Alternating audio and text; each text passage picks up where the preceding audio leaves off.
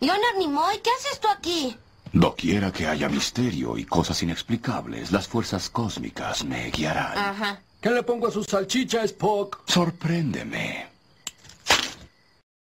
Y comenzamos con el episodio 130 del CC Podcast. Y estamos Joe Galactus. Charlie la celebridad. Y la calaca Sheldon. y ¿Era Phil Sheldon? Sí, era Phil Sheldon. No Sheldon Cooper, Phil Sheldon. Te queda más el Cooper, ¿eh? Dale. Y como cada semana, pues vamos a empezar mandando saludos eh, a todos los secuates y que están ahí en Comentemos Cómics Cabrones, el mejor grupo para hablar de cómics en todo Facebook. Saludos al Papu David. A Edsel, ¿no? Que ganó el concurso de la promoción y encuentra a Charlie en el en CDMX, ¿no? Ah, oye, sí, mándale saludos a, a Charlie. Un saludo, brother, ¿eh? Un gusto haberte encontrado y conocido el día de hoy, de verdad, tipazo, ¿eh? Este, estamos ya programando un capítulo de Capitán América para, para que vengas un día a platicar con nosotros, ¿no? Un ratito. Solo para él. Sí, ¿no? Oye, Charlie, ¿y qué te dijo? no nos mandó saludos. Este, sí, de hecho, hasta subimos foto ahí al grupo para que este, la Calaca y tú se enojaran, ¿no? Para que de nuevo dijeran ¿no? Y cuando Sí. vino a Monterrey nunca lo vimos, ¿no? Cuando vino a, a Nuevo León nunca lo vimos, ¿no? Sí, sí, sí. Eres toda una celebridad, Charlie. Sí, ¿no? Ni, ni al Papu lo acosan tanto. Ah, Dale. pues él, él ya había dicho que ni al, ni al Papu le lo saludó. Nomás a ti, Charlie. Ándale, Charlie. Nomás le Ándale. contó y ya. Sí, sí, no, también saludos para, pues, para los Silver Riders, los Tortugos, para el Bebote, para el Air Rico, el Bebote, pues obviamente el tremendo Fernando González Aguirre, para nuestro amigo Elías, que está haciendo ahí los mejores cócteles, ahí en el Applebee's de Veranda, visítenlo, para mis brothers, la banda ahí de, de un mesón, está ahí para Pablo, para, para Pablo, para Rebeca la Hostess, para Edson, para el Children, ¿no? Para Ajá. ellos unos saludos muy aplausos. Este, para Edsel de nuevo nuevamente, ¿no? Para nuestro amigo Antonio, Antonio Pérez, mi chavo, ¿no? Que ya tiene rato que no le mando saludos, Lo ¿no? tienes abandonado. Sí, y para el mejor grupo para comprar cómics en Cochino Español, que hoy estuvo haciendo regalos del Free Comic Book Day, el Marshall Fisher. Ándale hasta más. Regalón, si ni regala nada ese. Ah, no, sí, no. Sí, compró ahí, ahí Diego subió unos memes. Saludos también al Diego, ¿no? Que no creo que nos escuche, porque pues Diego está en unas cosas más elevadas. Ándale. Nomás en la mejor tienda de México, ahí sí regalaron cómics, Charlie. Fantástico. Oye, Charlie, también faltó Quetza. Saludos a Quetza, que anda ahí con sus memes del Doctor Centella, ¿va? Sí, sí. Con sus miados, ¿va? Con sus cómics miados. Y también a, a Carlitos Roldán. Saludos. Oye, Charlie, cochino español. ¿Viste lo que sacó Smash? No sé si ya compraste algo. No, estoy en espera de una confirmación del Papu para comprarle el lunes en mi propia venta particular. Órale. Es como cuando, Eh, como cuando Michael Jackson cerraba, los, cerraba las tiendas porque iba a ir a comprar, así voy yo, en mi calidad de celebridad. Ah, órale. ya que, como ya te conocen, va. Ujú. Oye, fíjate que yo yo compré el de Justice, el de JLA, el JLA de, de Morrison. de Morrison. ¿Cuántos Ya números trae? 9. Fíjate que pues trae los primeros cuatro que son los marcianos blancos, va, aquella historia ya clásica. Luego trae la que decía Charlie, la donde sale el ángel. Este, El ángel enamorado. Ándale, esa mera.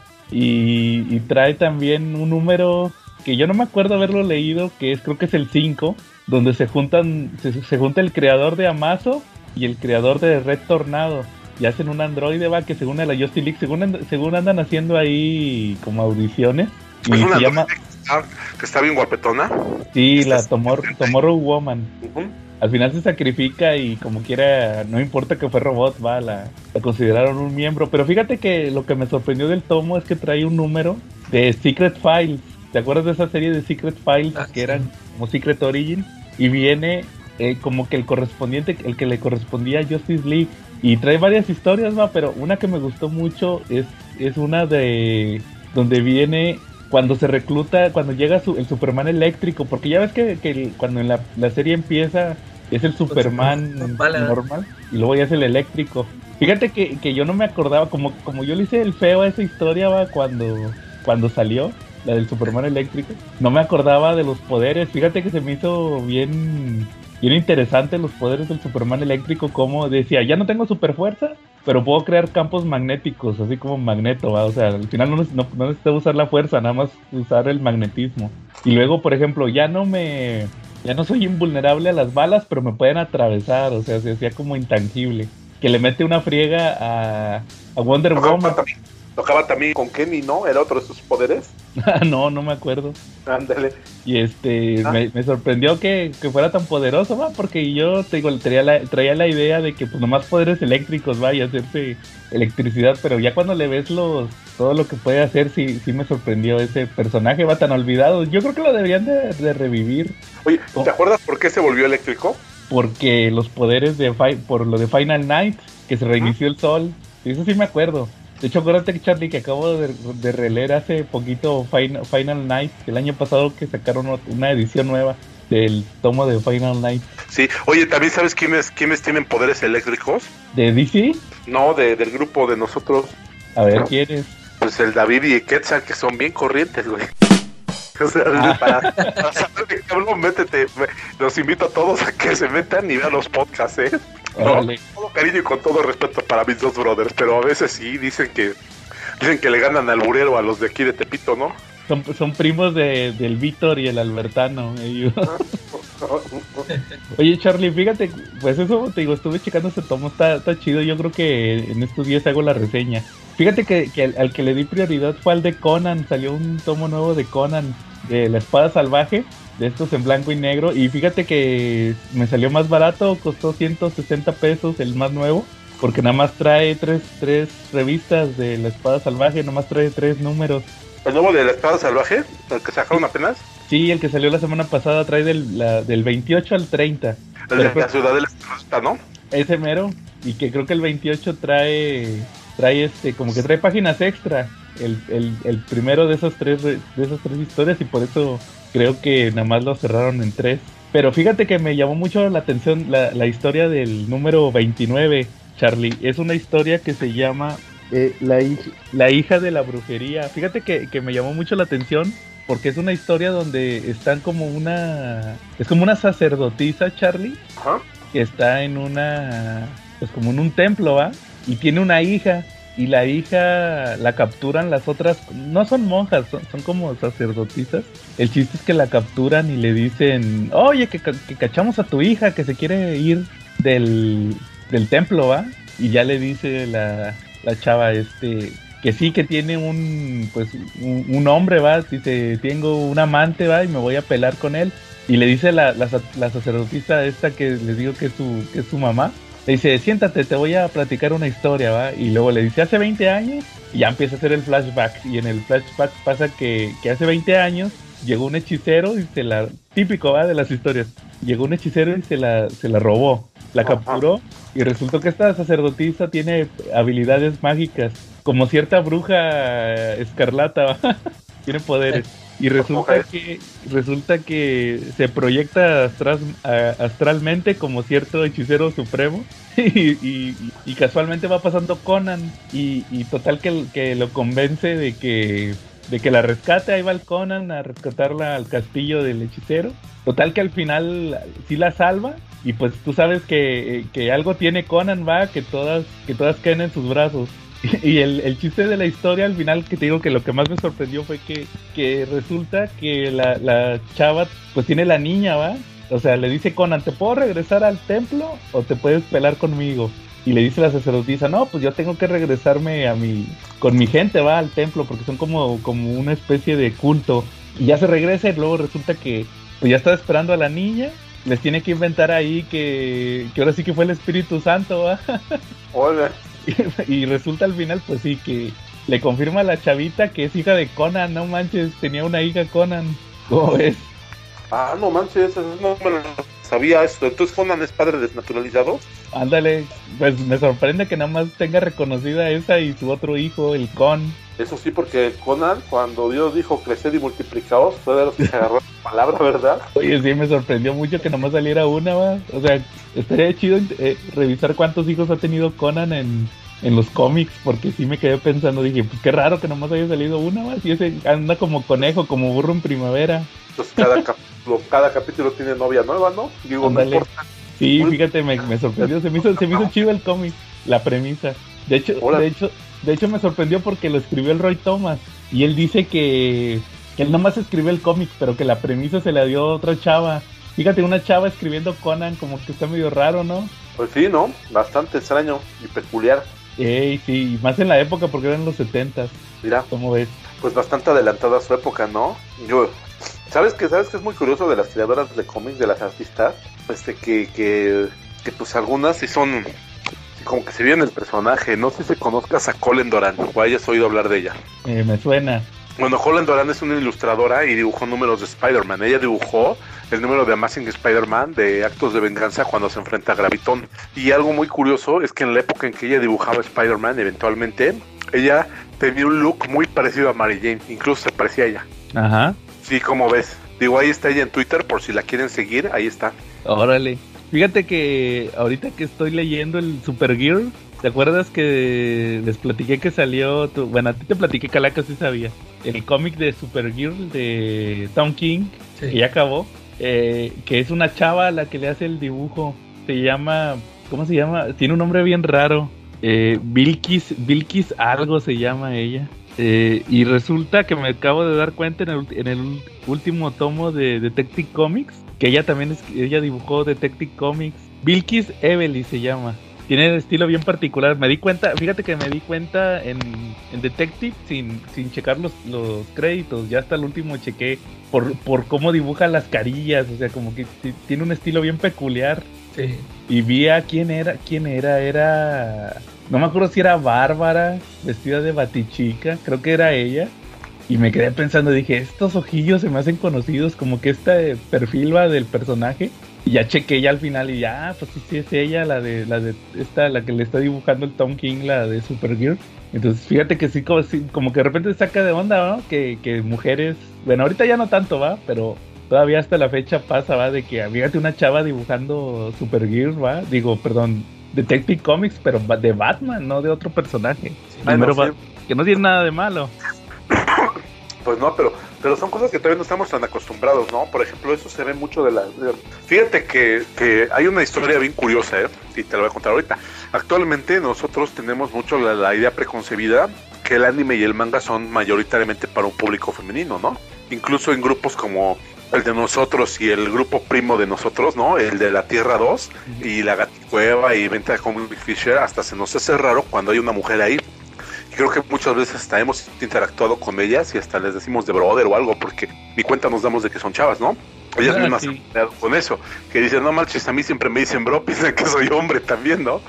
Entonces el, el punto está en que ahorita lo tenemos ya muy preconcebido eso, que te metes a un grupo de anime o de manga, la mayoría son mujeres, ¿no? Ajá.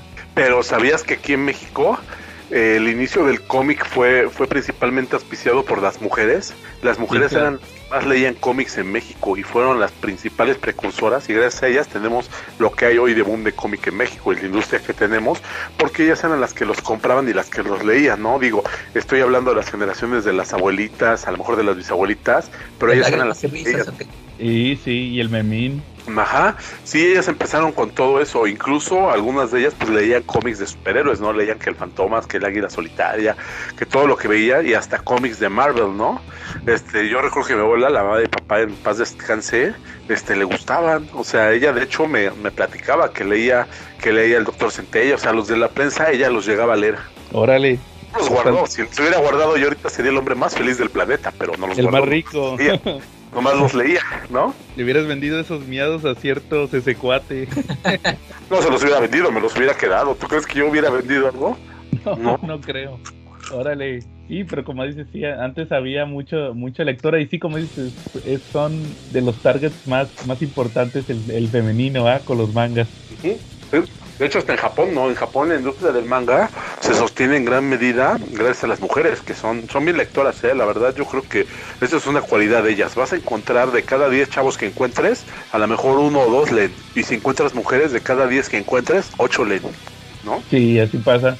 De hecho, fíjate que ahorita traen una discusión con, con uno de los mangas más populares que está ahorita en Japón. Ajá.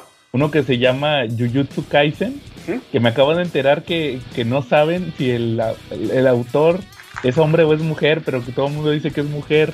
Fíjate, y es uno de peleas así tipo Dragon Ball o algo así, para que me entiendan los que no son muy fanáticos. O sea, es así todo el, el estereotipo de uno de para, para para hombres con peleas, va, y que, que la persona que lo hace es una mujer, fíjate.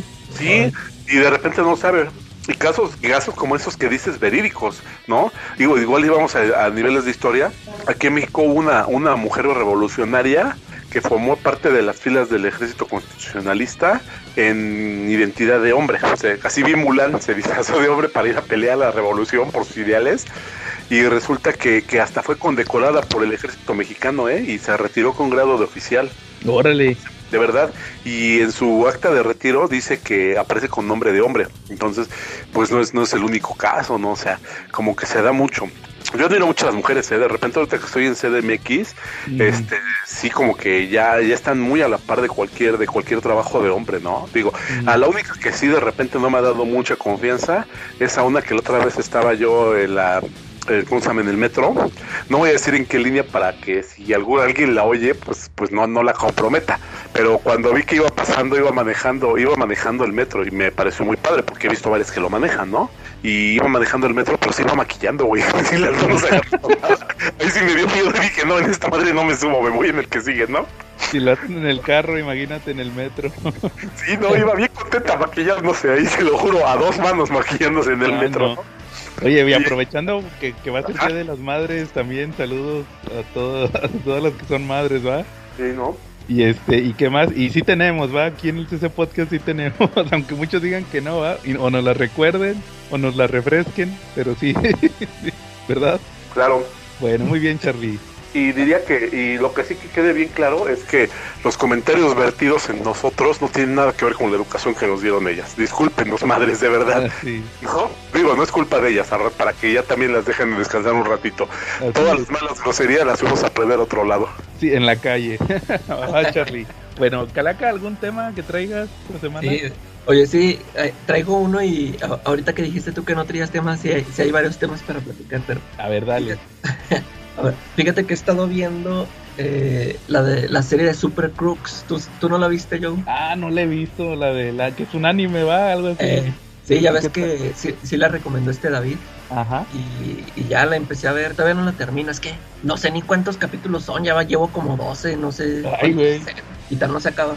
Este, y pero fíjate que sí está buena. Eh, y, y sí, este, es sí, totalmente un anime. Yo pensaba que pues nada más habían contratado al, pues a los de animación, ¿no? Pero haz de cuenta que todo, o sea, sí tiene todo, todas las características que tienen los animes, este, o sea, los diálogos, las situaciones acá chuscas y todo, este, eh, pero sí me gustó.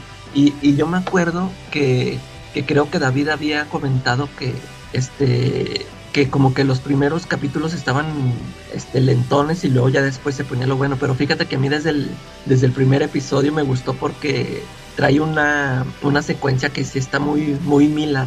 Eso, eso me gustó.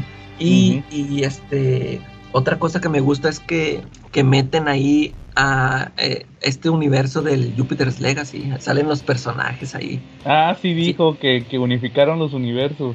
Sí, eso, eso se me hizo chido. Fíjate que al, al verlo yo dije, hasta se me hace que hubiera funcionado mejor si lo hubieran sacado también en animación, porque pues ya ves este que acá que hasta le cancelaron la, la serie de live action. eh. Y, Y creo que- sí, fíjate, y sí te la recomiendo, este, sí, sí está buena. Ya ves que a mí el cómic, creo que son como cuatro números, ¿no? ¿No? Son Este, tres, pero- de hecho. Sí, o sea, está bien cortita la historia y de hecho, eh, y a mí no, o sea, se me hizo así muy X. Y aquí, la, la neta, ya casi no me acuerdo de ni de qué se trata el cómic, o sea, ya ni me acuerdo si el golpe que dan aquí en la, en la caricatura, si es el mismo, ya ni me acuerdo si es lo mismo que se quieren robar acá.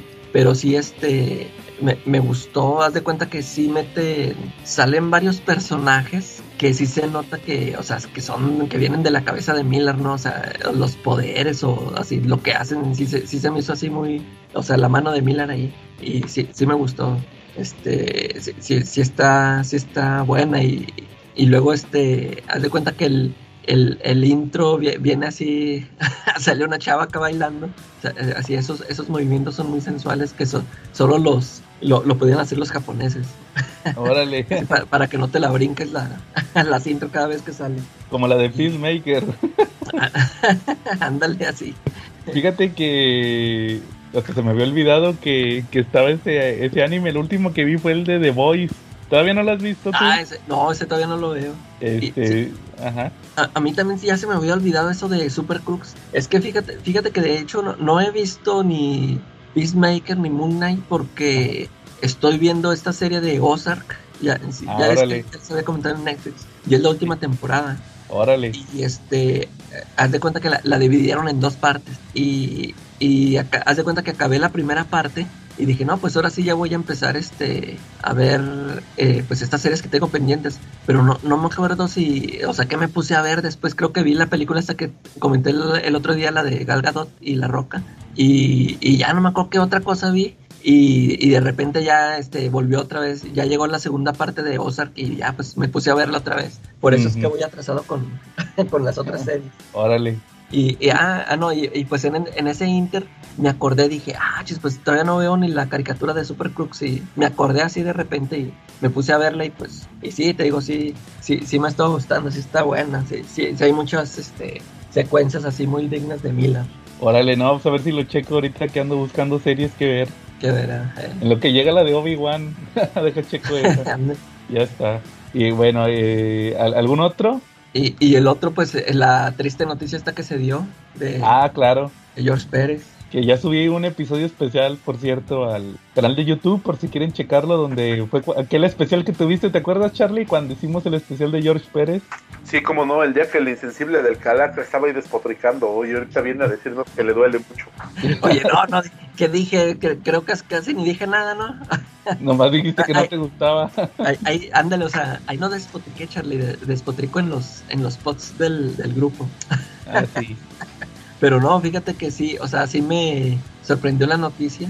Oye, sí. este, Porque, pues ya ves que todavía seguía ahí, este, subiendo fotos. Y es lo bueno, ¿no? De que tuvo sus homenajes en vida y la impresión, o sea, sí llegó a ver la impresión esta del Justice League contra Avengers. Y el de, y el de, y los homenajes que le hicieron Marvel y DC también. Ándale también eso, o sea, y, y eso, ¿no? De que él, este, o sea, él decidió no, este, no tener una, ¿cómo se dice? O sea, eh, un, medic un, este, un tratamiento porque, pues, él, o sea, él decía que iba a ser más doloroso, que él Sí, o prefería sea- estar con su familia, no, no quiso estar en el hospital, ¿no? Y, pues, eso fue lo bueno, ¿no? De que sí, este, que se la pasó con su familia y, y tuvo estos reconocimientos, Eh, eh, eso fue lo bueno.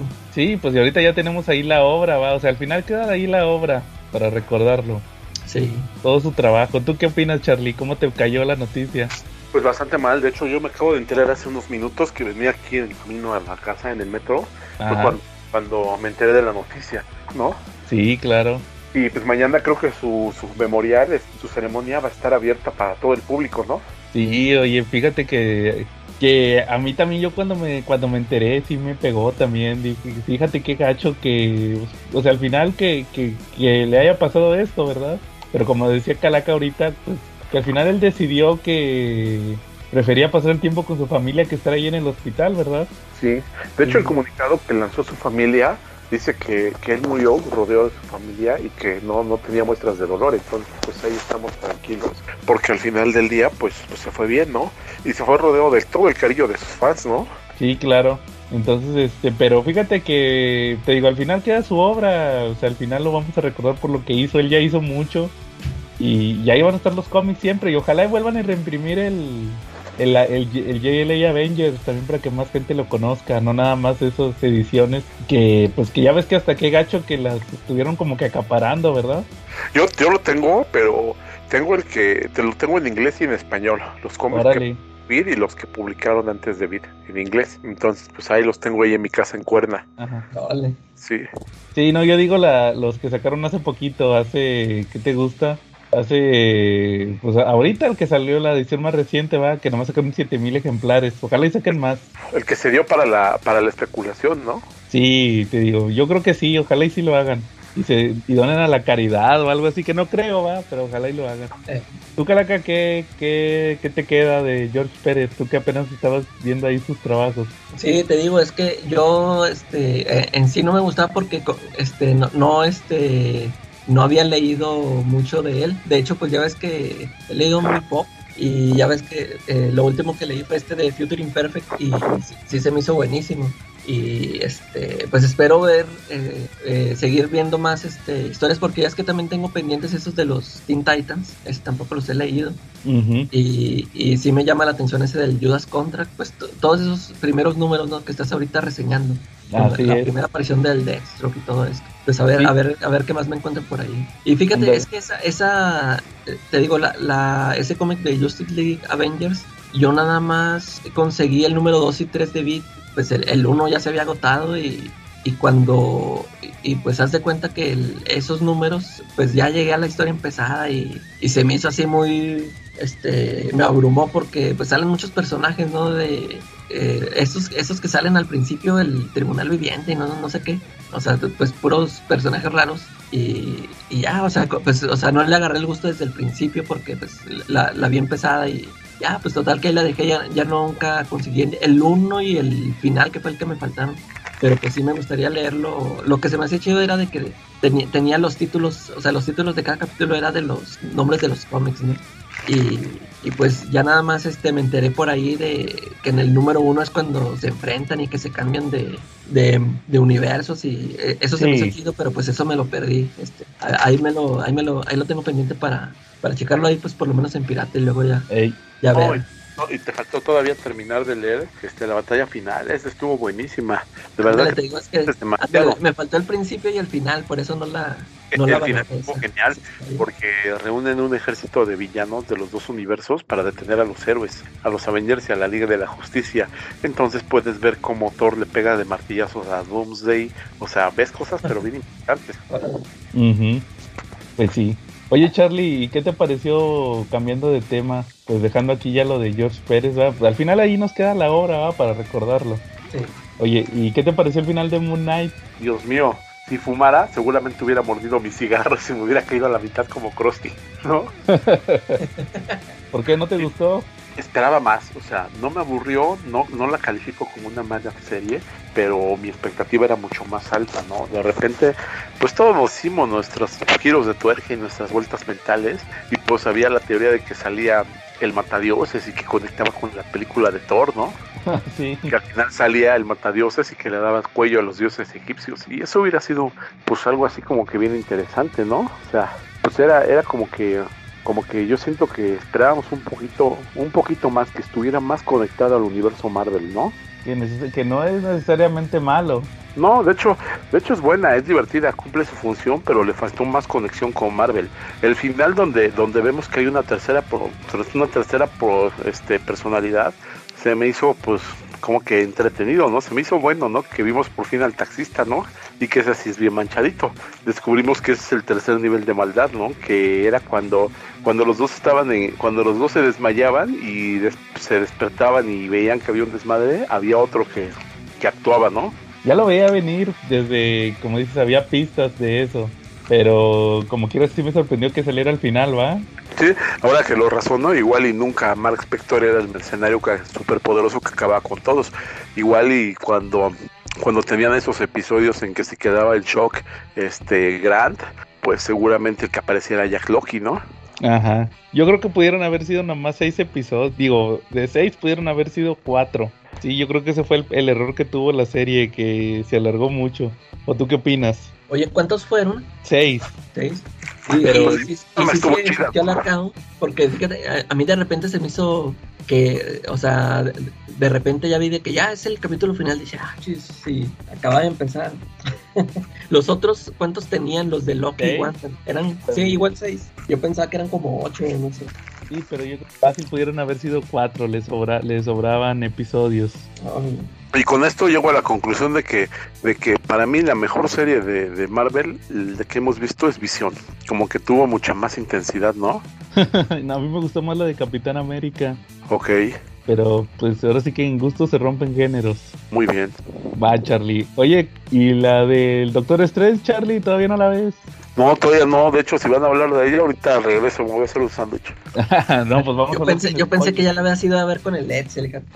no, me tocó trabajar. Pues ves que estamos en lo de la en lo de la escuela, que regresamos a la escuela. Y yo me tocó ir con el profesor Cerebrón. No, no es cierto. No.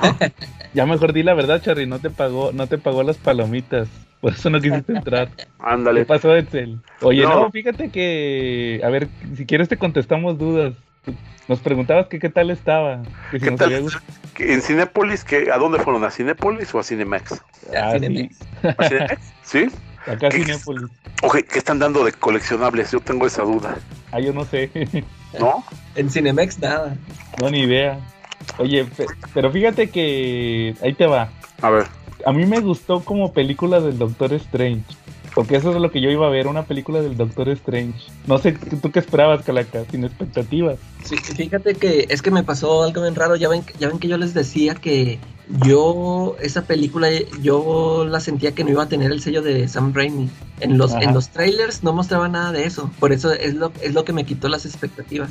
Y luego ya después cuando eh, pues empezaron a, a poner las reseñas, yo vi mu- yo leí mucho de que no, que sí salen muchos, o sea, que sí tiene toda la firma de, de Sam Raimi. Ya por eso me llamó la atención verla y, eso fue lo que me gustó mucho. Este, que sí traía ahí su sello, ¿no? O sea, sí le metió sus elementos de, de horror y eh, eso, fue, eso fue lo que me gustó, que sí se siente, o sea, sí, claramente es una película de Marvel, pero sí se siente la, la diferencia, ¿no? Está muy al horror, ¿no? Sí. Así, he visto reseñas, no, no reseñas. Por ahí, por ahí llegué a ver alguna vez una nota que decía que esta película estaba un poquito más fuerte, que tendía un poquito al gore, porque había escenas que eran pues muy diferentes a lo que estábamos acostumbrados en Marvel, ¿no? Sí, este, pues no, no llega al gore, pero sí, sí hay así escenitas así que tú, o sea, que, la- que las agradecen, que dices, órale, se, se atreven así a estas, estas cositas. Oye, ¿tú lo fuiste a ver con tus chavos? Nah, nah, yo fui con, con un amigo. Ah, órale. ¿Y cómo se llama? ¿Y llevarías a tus hijos a verla? Eh, sí, sí, o sea, sí le aguanta, o sea, pues a, a mi hijo no le, no le llaman la atención este, los superhéroes, pero, o sea, sí, él tiene 12 años y él sí, eso, eso que sale ahí sí, sí lo aguanta. Sí, o sea, tampoco creas que, que hay mucha violencia, sí. Sí hay violencia, pero no se muestra. No, o sea, yo lo digo porque a lo mejor alguno de nuestros múltiples escuchas pues tiene hijos o sobrinos o sobrinas y pues de repente le dicen, oye, que llévanos al cine para saber si los pueden llevar, ¿no? Sí, pero Sí, te yo digo, digo que sí, sí, sí la, sí la aguanta. yo creo que lo más gore que existe es Calaca cuando sale la Wanda con la sangre, ¿va? Eh, esas escenas están chidas cuando nos va persiguiendo. Sí, te digo, o sea, la Wanda así como con la cara ensangrientada, pero porque se, se- se- porque le dieron un golpe en la cabeza o algo así, va, o sea, es lo más Oye, gráfico, y- Chapi. Y, y este, Y es, y es verdaderamente villana. ¿Qué tal está la actuación de, de Olsen? Es Ah. mejor villana que es una es una buena villana por convicción. Yo yo siento que que de las facetas que hemos visto de Wanda, por ejemplo, aquí no he visto la película, pero siento que aquí Wanda es una una villana por convicción, una villana porque siente que está haciendo lo que debe de hacer. Eh, en la en la serie de del día M, ¿no? Eh, yo yo sentí que Wanda era una villana, pero era una villana este de fortuita, ¿no? De coincidencia, de que se dio una situación y pasó, ¿no? En la serie de, de, de los Avengers, cuando ella destruye a los Avengers, eh, en ese run yo siento que fue una villana que perdió el control, que no supo ni lo que hizo, ¿no? Entonces, ¿cómo ves mi aseveración? ¿Si es una villana por convicción ahorita? Sí, sí, totalmente. o sea, sí está Y- consciente de lo que está haciendo Charlie, pero está muy basado en lo de Avengers Disassemble. Ok. Hasta eso, eso sí me sorprendió. Oye, y fíjate, ya, ya ves que yo también siempre he comentado que eh, a mí, ella, la, o sea, la actriz, este, nunca se me ha hecho así, este, mi, o sea, que, que me llame mucho la atención, ¿no? Que sea mi, mi top, ella. Este, pero No, aquí, Me gustan todas tóxicas y locas como Lambert. no, pues aquí ella está, ella está loca aquí. Pero fíjate que en esta película sí me gustó mucho cómo se ve, o sea, desde que le pusieron el, el o sea, su trajecito y el, el- la, la diadema que trae, o sea, ya, ya ves que desde el final de Wanda sale con eso, ¿no? Pero, o sea, como esa diademita, o sea, que, que te, que te hace recordar el, el traje original, por un momento, este, me gusta mucho cómo se ve. Ajá. Sí, o sea, fíjate que se ve bien. Y, y sí, es un peso muy importante en la película, Charlie. Ahí cuando lo veas te vas a dar cuenta. Oye, ¿cuántas escenas finales tiene? Dos. Dos. No solamente. Pero con la película nada más tiene que ver una. La otra es un chiste, va. Eh, pero, pero vale la pena porque eh, es de, de chiste de Raimi. Sí. Ok, entonces con la película nomás tiene que ver una. No, me quedé corto. Yo me imaginaba por lo menos cuatro finales, ¿no? Cuatro escenas finales en créditos. Sí, no, ni que fuera Guardianes de la Galaxia. No, pero esos Oye, son buenos, ¿no? Oye, Charlie, ¿y tú ya te has topado con algunas filtraciones, spoilers? No, todavía no, y no lo quiero hacer. Ah, Oye, ¿sabes, ¿sabes cuál escena final me, me gusta mucho de las películas de Marvel? No relacionada, pero lamentablemente, pero me gusta mucho las de Deadpool. Ahí, la de Deadpool 2 está genial cuando, cuando sale en pijama, ¿no? Que dice, ya váyanse, ya no va a pasar nada, ¿no? Oye, pero fíjate que hablando de Deadpool, no, Charlie, no sale Deadpool. Muy mal, gracias, ¿eh? Ah, pues para que no vayas con expectativas altas que vas a esperar a Wolverine ya. no sé a quién más estaban diciendo por aquí. Shh, Alerta de spoiler, alerta de spoilers. Eso es pura maldad. pero no, hay unos que sí salen. Por ahí, por ahí me enteré, ya, ya más o menos tengo una idea de quién sale y quién no sale, ¿no? Porque, pues de repente también el Marshall Fisher nos puso una, una escena al final y, y uno... Ah, ese es puro choro, ese es puro choro. ah, El, el cast. el- Así puso su cast el, Mar- el Marshall Fisher, pero pues se me hacía raro que, que la capitana Marvel fuera Leonorilda Ochoa. Hasta le dije, oye, ¿por qué no? ¿No? Y, y Toreto. Y luego había dos actores interpretando a Tony Stark. Me dije, no mames, ¿por qué Tom Cruise y, y, y Robert Downey salen de Iron Man, no? Eso te vas a dar cuenta hasta que ves la película. Ok. Pero fíjate que como película sí está muy chida, o sea, bueno, a mí sí me gustó. Pero la, pero no, yo creo que es que es lo que yo les decía desde, desde Spider-Man. Yo he estado leyendo que como que le están dando muchas críticas, pero yo creo que la película está chida, pero el problema es que la gente se hizo expectativas muy altas. Sí, de repente, por ejemplo, hay un villano que todo el mundo esperamos y que estoy seguro que, que no sale. Pongan alerta de spoiler, chavos, porque igual y, y sin haber visto la película la voy a regar. Pásense los siguientes cinco minutos los que no quieran saberlo. Pero yo siento que, que volvimos al mismo caso, ¿no? Eh, de insertar el meme de Federica Peluche diciendo, o sea que no eres Nightmare, ¿verdad? ¿No? ¿Verdad quién? Nightmare.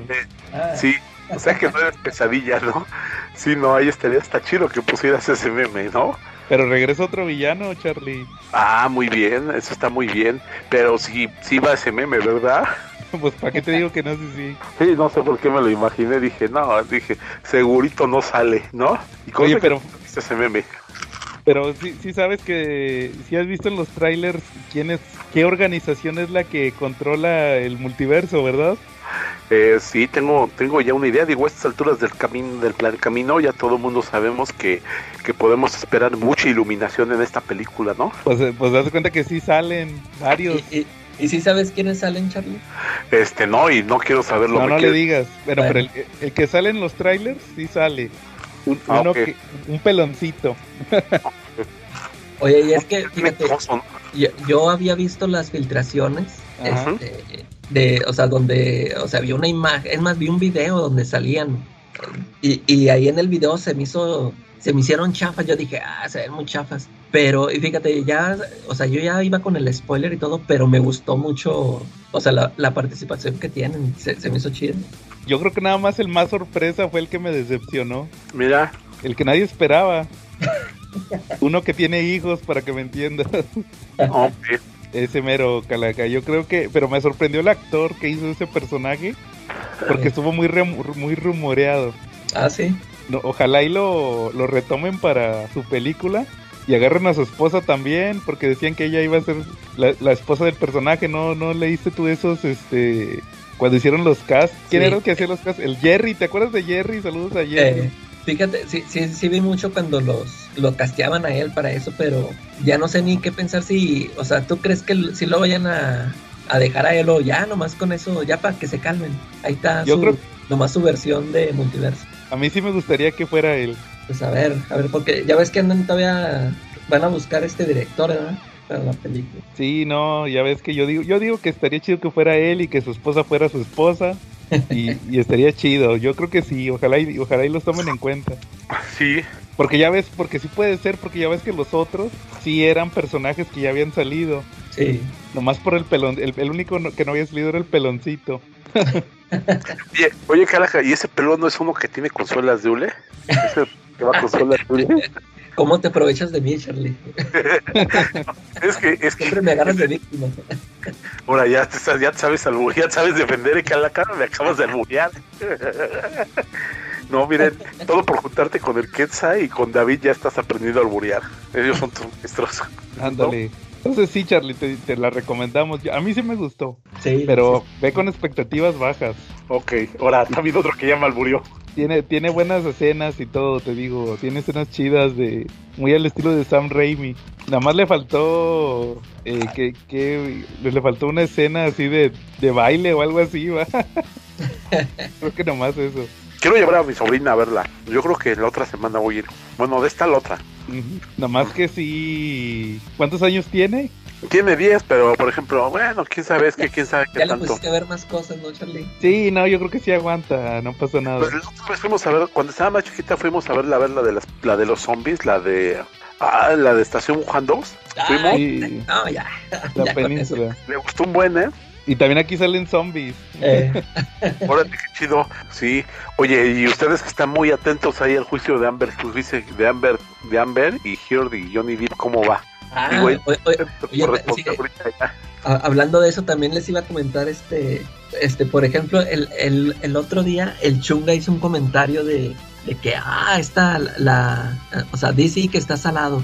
Y sí, o sea, ¿qué, ¿qué, opinan ustedes de todas estas broncas que le han salido con el... Con el Flash?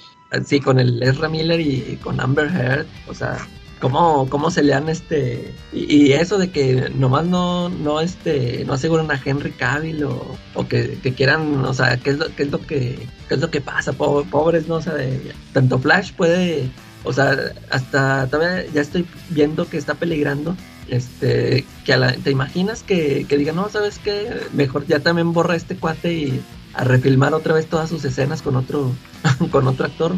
Porque según esto dicen que así le quieren hacer con la Mera, ¿no? Sí, que va a ser esta otra chava. Pues yo creo que ahí sí se puede porque ella no es muy importante. No es la protagonista como el Flash. Ahí sí, ahí sí como le haces. Pues sí. Pero, es que yo, yo creo que aquí hay un tema, ¿no? Y, y, es algo que tenemos que saber tener el balance, saber dividir, ¿no? Una cosa es la vida personal y sus opiniones personales y otra muy distinta es su trabajo actoral, ¿no? Digo, no no creo que no creo que una cosa vaya pegada con la otra. Digo, estamos en una época en que a lo mejor todo es políticamente correcto y tiene que ser moralmente pues aceptable para la mayoría, ¿no? Y si tienes una opinión que es disidente, pues mejor guárdatela porque pues hasta puedes perder la chamba, ¿no? De repente. Pero pero no no no creo que sea lo correcto, ¿no? No creo que sea lo correcto y no creo que esté bien que que ninguna persona vea afectado su trabajo por sus opiniones personales, ¿no? Y pues lástima, yo creo que sí, le fueron a enterrar una gallina negra ahí abajo de Warner, ¿no? De los estudios. pues sí, porque desde lo de, o sea, desde lo de Zack Snyder, que, que lo de la hija y, o sea, todo, o sea, un chorro de cosas que... Pero, pero es que viene a colación porque yo creo que aquí el tema principal es que, es que Warner le está dando mucho mucho seguimiento a todo ese tipo de situaciones, ¿no? Porque también por el otro lado de, Marvel, por ahí había también comentarios y situaciones de, Chris Hemsworth, creo, y no hicieron ruido, o sea, el estudio, ni caso, ¿no? Ahí lo siguió casteando para el personaje y sin problemas, ¿no? No, pues ya ves la, la Natalie Portman, se peleó ahí con ellos. sí, y ya regresó. Y también la, la Scarlett Johansson también se peleó con ah. ellos. El año pasado ya se, ya se contentaron. Lo arreglaron a billetazos. Es a lo que voy. Dicen que traen broncas con la de Black Panther, ¿no? La, chavita. Ah, con la chavita, la esta Sí. Pues no sé, a lo mejor sus ejecutivos de, Marvel como que la piensan un poquito más, que no son los mismos que de Disney.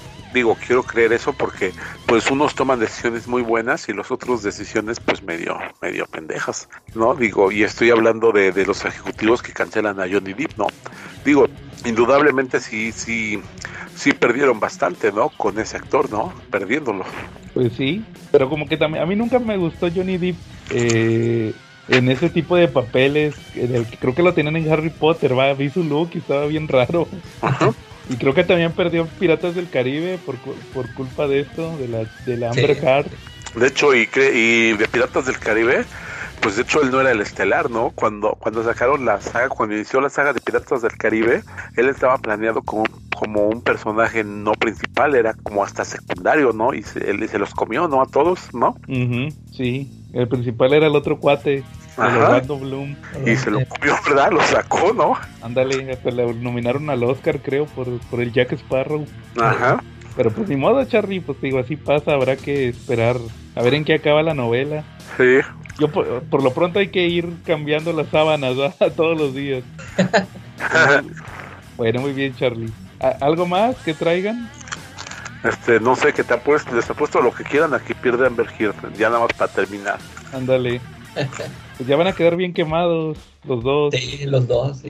Pero pues Johnny Depp siempre ha estado quemado, siempre ha vivido de escándalo, de escándalo. Eso, pues a él finalmente, pues, pues déjame te digo que, que hasta ganar este juicio le va a limpiar un poquito su imagen, ¿no? O sea, como que, como que hasta van a, va a quedar víctima de los estudios, ¿no? Ujú.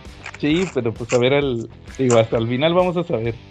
Y pues también nosotros vamos a ganar, si pierde Mera, vamos a ganar, porque pues como no va a tener chamba, ahora la vamos a ver en el HBO de noche, ¿no? Chambeando.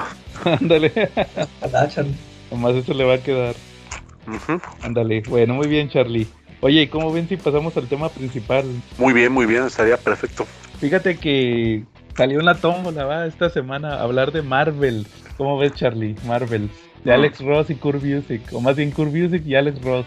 Fíjate que, que en esa época de los noventas, en esos lejanos noventas, cuando salió Kingdom Come y fue todo un hitazo, este Marvel pues, encargó una especie de, de historia que fuera la contraparte, pero para Marvel, ¿no? No, pero fue al revés, Charlie. Primero salió, primero salió Marvel. Sí, es cierto. Bueno, pues ya arruinaste toda mi interrupción. Empiecen ustedes entonces. No, pues era al revés. Cuando salió Así- Marvel. Así, yo, por ejemplo, yo así lo conocí. Yo primero leí Kingdom Come y, y luego ya me enteré de Marvel. Y yo también. Es que creo que muchos así nos vamos con la pinta, ¿no, Charlie? De que primero leímos Kingdom Come. De hecho, sí. Fíjate que a mí en lo personal no me gustaba Marvel.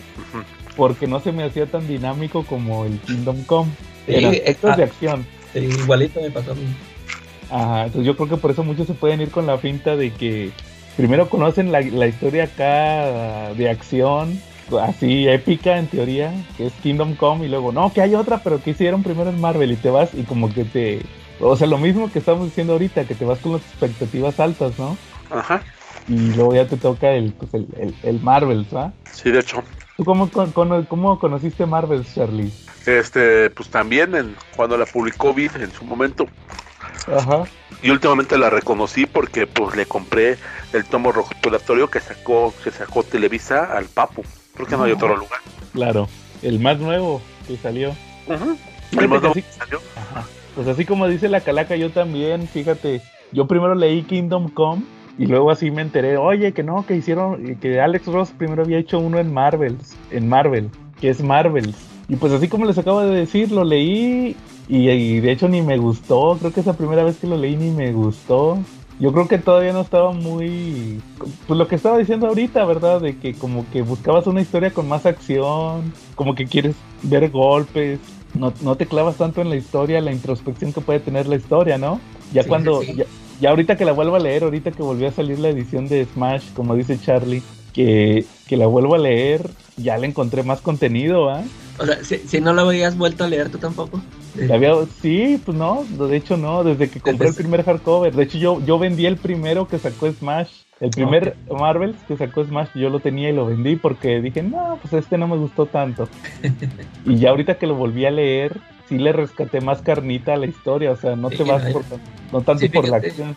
Eh, a, a mí también, este, igual, igualito que tú, o sea, yo leí Kingdom Come y pues, o sea, eh, todo, o sea, todo te, la, la historia está muy buena y luego el conocer, ver por primera vez el arte de Alex Ross, o sea, fue muy impactante. Y fíjate que, este, yo cuando la leí Marvels, yo no, en ese momento yo no supe que había sido, que lo habían sacado primero, ¿no? O sea, yo me enteré de que no, o sea, yo, había entendido de que ahora va a ser algo con Marvel. Y pues yo, dije, órale, pues a ver, ahora ver el- las pinturas de Alex Ross ahora dibujando los personajes de Marvel. Y, y primero, fíjate que yo leí, bueno, es que tenía un amigo que él compró, eh, este, en la tienda tenían los, las grapas de Marvel. Esas, este, ya es que traen portada de acetato, están bien chidas. Y, y él, este, nada más compró el número 4 porque él es bien fan de Spider-Man. Este, nada más por eso ese número. Y yo cuando pues lo, lo leí y haz de cuenta que dije, no, pues que no pasa nada, o sea, igualito que tú, o sea, este, bueno, yo ya después me compré yo el TPB y, y, lo leí y pues sí, este, igual no, no, no me gustó porque pues no se esperaba alguna una historia así parecida a Kingdom Come. Y ya, también ahí lo dejé, este, y no lo volví a, releer hasta ahorita.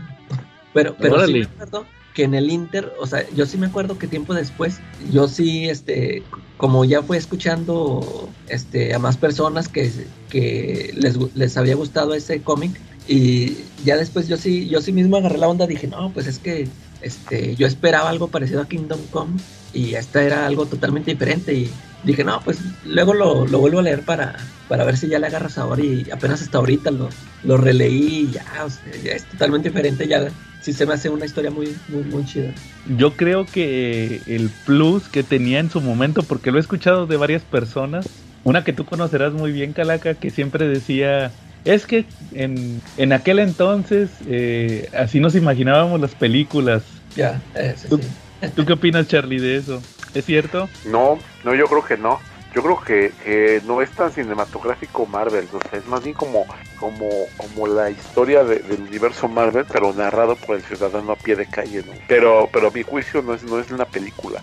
Nosotros cuando, cuando acostumbramos ver una película de superhéroes, la vemos desde el punto de vista del superhéroe, ¿no? De cómo encuentra sus poderes, cómo cómo los va desarrollando, pero nos maravillamos de todo el proceso que tiene él desde que es sin poderes hasta que los tiene, ¿no? Todo ese círculo y al final el crecimiento que tiene. En esta serie más bien lo que pasa es que vemos cómo va evolucionando el pensamiento de la gente alrededor de la del, nacimiento del universo Marvel, ¿no? Como, como, como el ciudadano de a pie se va adaptando a lo que viene, ¿no? A la era de las maravillas.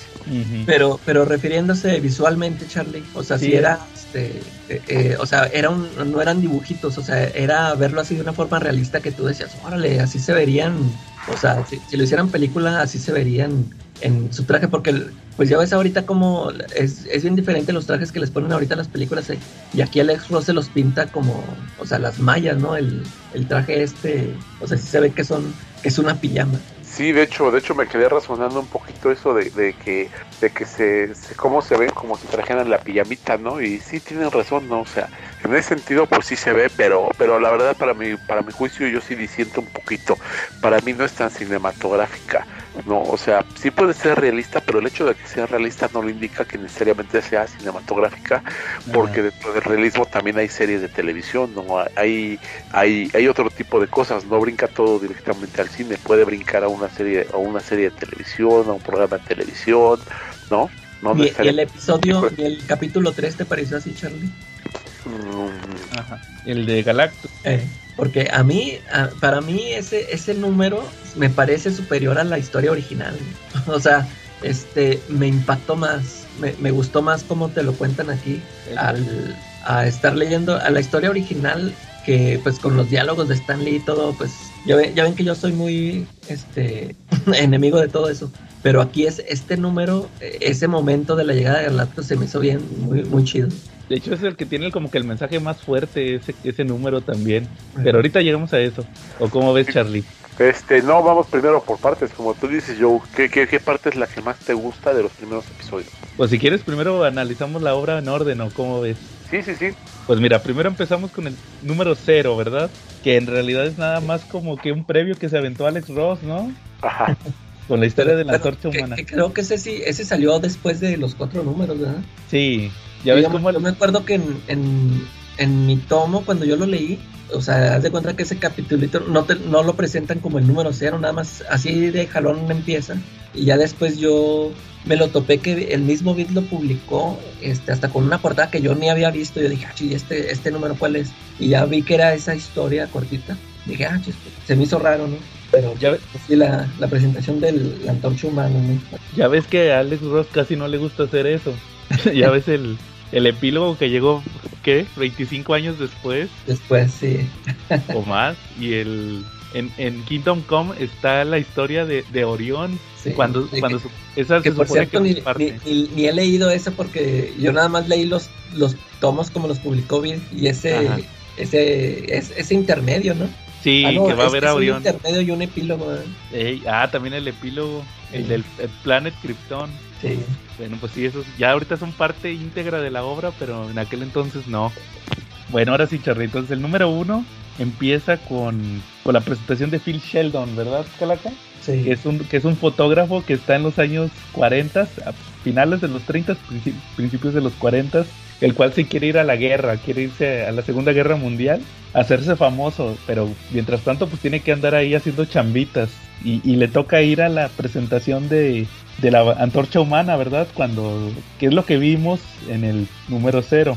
Entonces sí. él, él se da cuenta de esto y luego posteriormente se, se entera también de Namor, que ahí anda Namor, igual ahí suelto, entonces él empieza a pensar lo, lo, lo, que nos, lo, lo, que nos presentan en este primer número a grandes rasgos es que nos empiezan a presentar el debut de estos personajes, a los primeros, que es Namor, la Antorcha Humana y el Capitán América.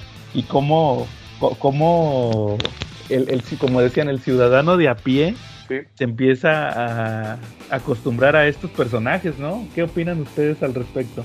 A mí, a mí me gustó, me gustó mucho, fíjate, porque eh, como les digo, yo ya, yo ya no había vuelto a leer esa historia y yo no yo nunca había leído ese, ese esa historia de la antorcha humana viene en el Marvel Comics 1. Mm. ¿Tiene que ver con eso o no? Sí, más o menos, según recuerdo. Eh, bueno, y, por, y, porque este, te digo, eh, yo pues yo ya lo había leído, pues ya, ya ni me acordaba. Pero ahorita que lo leí, se me hizo muy chida toda esa historia de la antorcha humana, o sea, de, de cuando crean al androide y que dicen que, o sea, bueno, pues que lo presenta al público y eh, se asusta a la gente, ¿no? Este, y que termina enterrándolo. Es, es, o sea, toda esa historia se me hizo chida porque, pues, yo te digo, yo no la conocía, yo, yo este, no había leído esos números, se me hizo muy interesante y, bueno, esto de que, este, se, ya después se sale y anda ahí caminando con la, la gente, me gustó mucho esa, eh, la reacción de la gente. Es que eh, eso fue lo que me gustó mucho de la serie de Marvel, que te lo cuenta. A, ahorita que decía Charlie que él no lo siente cinematográfico, a lo mejor a mí me gusta mucho porque lo, lo voy a comparar con, con, el dios Snyder. Ya, ya ves que cuando hablamos de Man of Steel, este acercamiento que él tiene con, o, o, sea, de cómo cuenta la historia de Superman, que a nadie le gustó más que a nosotros, yo. Pero a, a, por eso la comparo ahorita con esto, porque aquí en esta historia tienen ese punto de vista, ¿no? De que realmente cómo, cómo reaccionaría la gente ante la presentación de estos seres. Sí. Este, no, no va a ser simplemente como lo vimos en los cómics de Stan Lee, que, ay, es, llegaron los cuatro fantásticos o Thor o todos los que sean y, y pues la gente los aceptó como si nada. Y aquí, aquí sí vemos cómo la, la gente reacciona con, con miedo y luego el mismo Sheldon te lo va diciendo, ¿no? Con miedo y luego los, los vitorean y luego otra vez este los atacan y o sea todo eso se me hizo muy muy interesante de es que la, la, historia del número uno está bien simple a lo mejor de ahí es el, pro, el, el, detalle la historia es bien simple que sale la antorcha humana y le tienen miedo sale Namor le tienen miedo sale el Capitán América y lo vitorean porque es americano va eh. y luego que es en esta escena donde van al cine se enteran que la antorcha humana y Namor están peleando en la Segunda Guerra Mundial Entonces, e inmediatamente, ah, oh, nuestros muchachos, de hecho hasta dicen eso, nuestros muchachos. Ah, sí.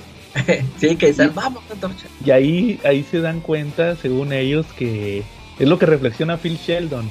Que primero empezaron como amenazas, pero al momento de que vemos que, que están de nuestro lado ya son nuestros muchachos, o sea, ya son héroes. Sí. Pasan de ser eh, monstruos de ser héroes, simple y sencillamente por la mentalidad de aquel entonces del nacionalismo, ¿no? Eso es lo que nos presenta en ese primer número. Te digo, no, no tiene tanto que ver la historia, sino lo que puedes reflexionar al respecto. El chiste es que al final tienen un desacuerdo otra vez Namor y la antorcha humana y la gente se paniquea y, y, y, Phil Sheldon termina perdiendo un ojo, ¿va? Porque va a tomar fotos ahí de la pelea y le pega un ladrillo en el en la cara que la, que la viñeta se ve bien bien fuerte, no sé si te acuerdas cuando sí, es. casi parece que le voló un pedazo de la cara y y él al final como que de cierta manera acepta, ¿no? De que sabes que ya estamos en otra era. Ya este no los puedo ver como monstruos, son las maravillas que le llaman, ¿va? Las maravillas. Y ya se va a la guerra él y, y ahora pero está reportando la, lo que están haciendo los héroes estos de la edad de, de oro en, en, la Segunda Guerra Mundial, ¿no? Sí, sí. ¿A ti qué te dejó ese primer número, Charlie? Este, la, me gustó la presentación del personaje, ¿no?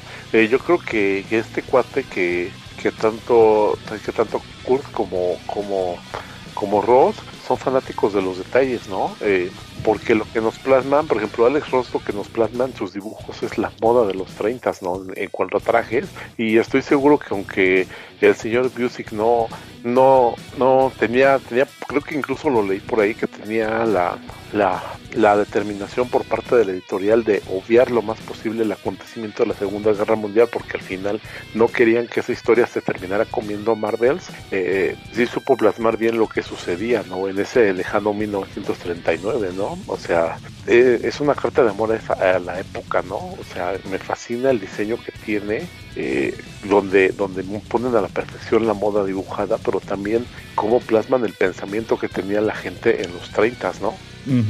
Sí, sobre todo en Estados Unidos, ¿ah? Sí, claro.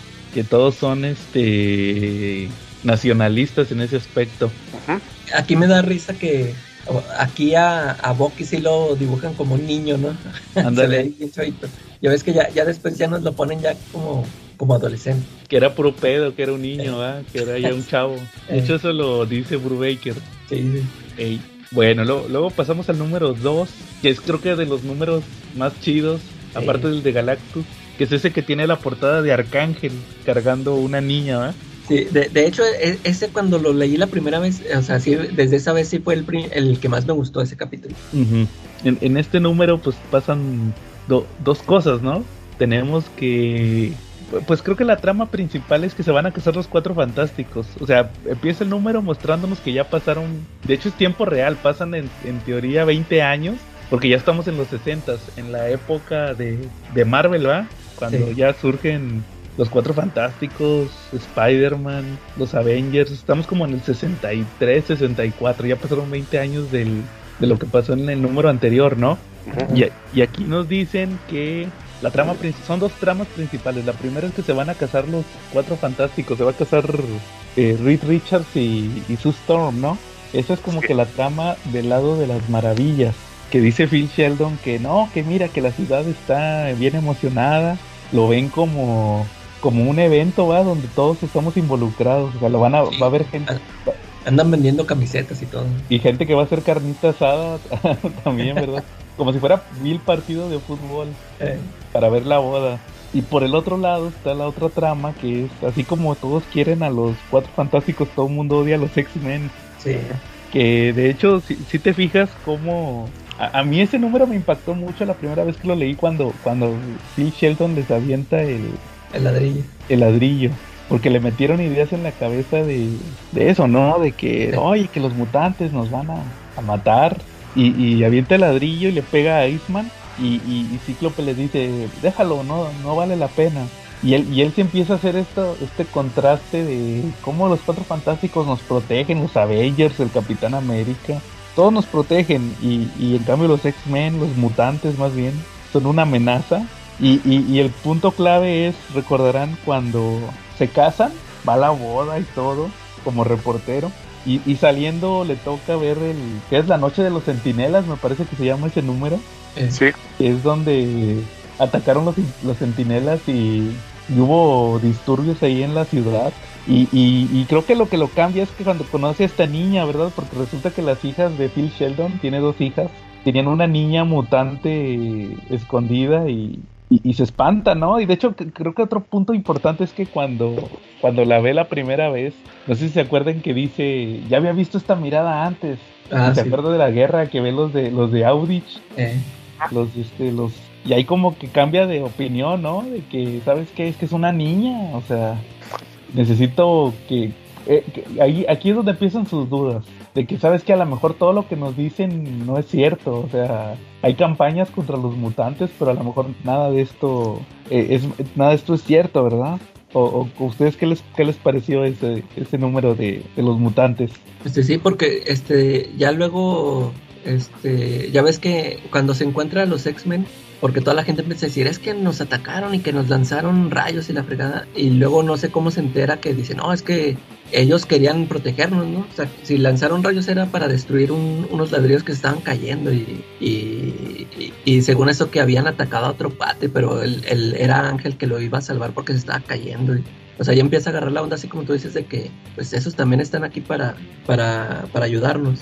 Y este, y, y eso que lo, lo de la, de, de, hecho hasta hay un momento que cuando ya sabe del, de, la, de la niña que la niña mutante que tienen ahí en su, en su sótano, uh -huh. este, eh, la piensa para ir a pedirle ayuda a los mismos X-Men y luego se arrepiente porque dice, no, luego si me reconocen que fui yo el que les, que les el ladrillo. ladrillo y se regresa mejor.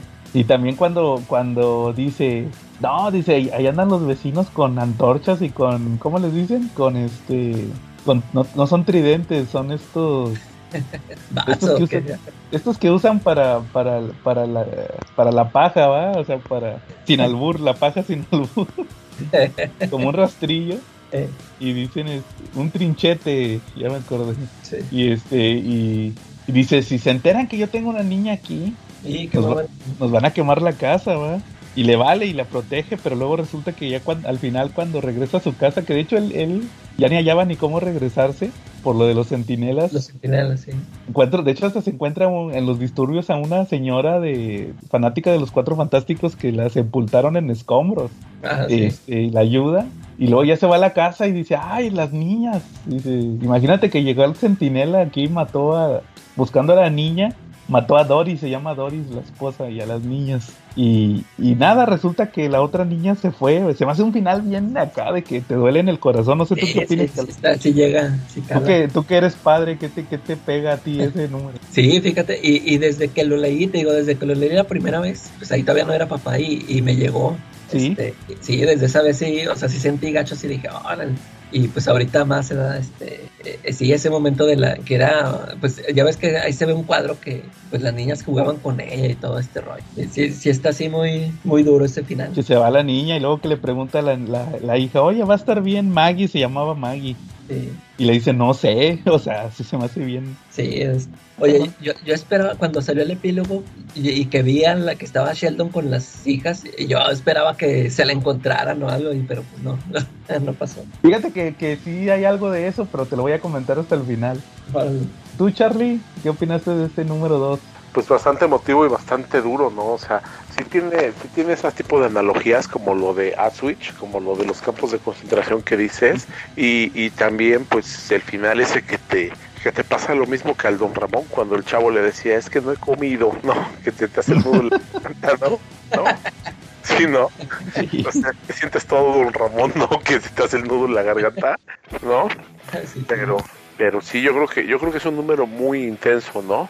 Y precisamente por eso te digo que, que de repente se me hace que, que no es tan cinematográfica la obra porque hay cosas que, que, que un cómic puede hacer mucho mejor que el cine todavía, porque es más económico finalmente.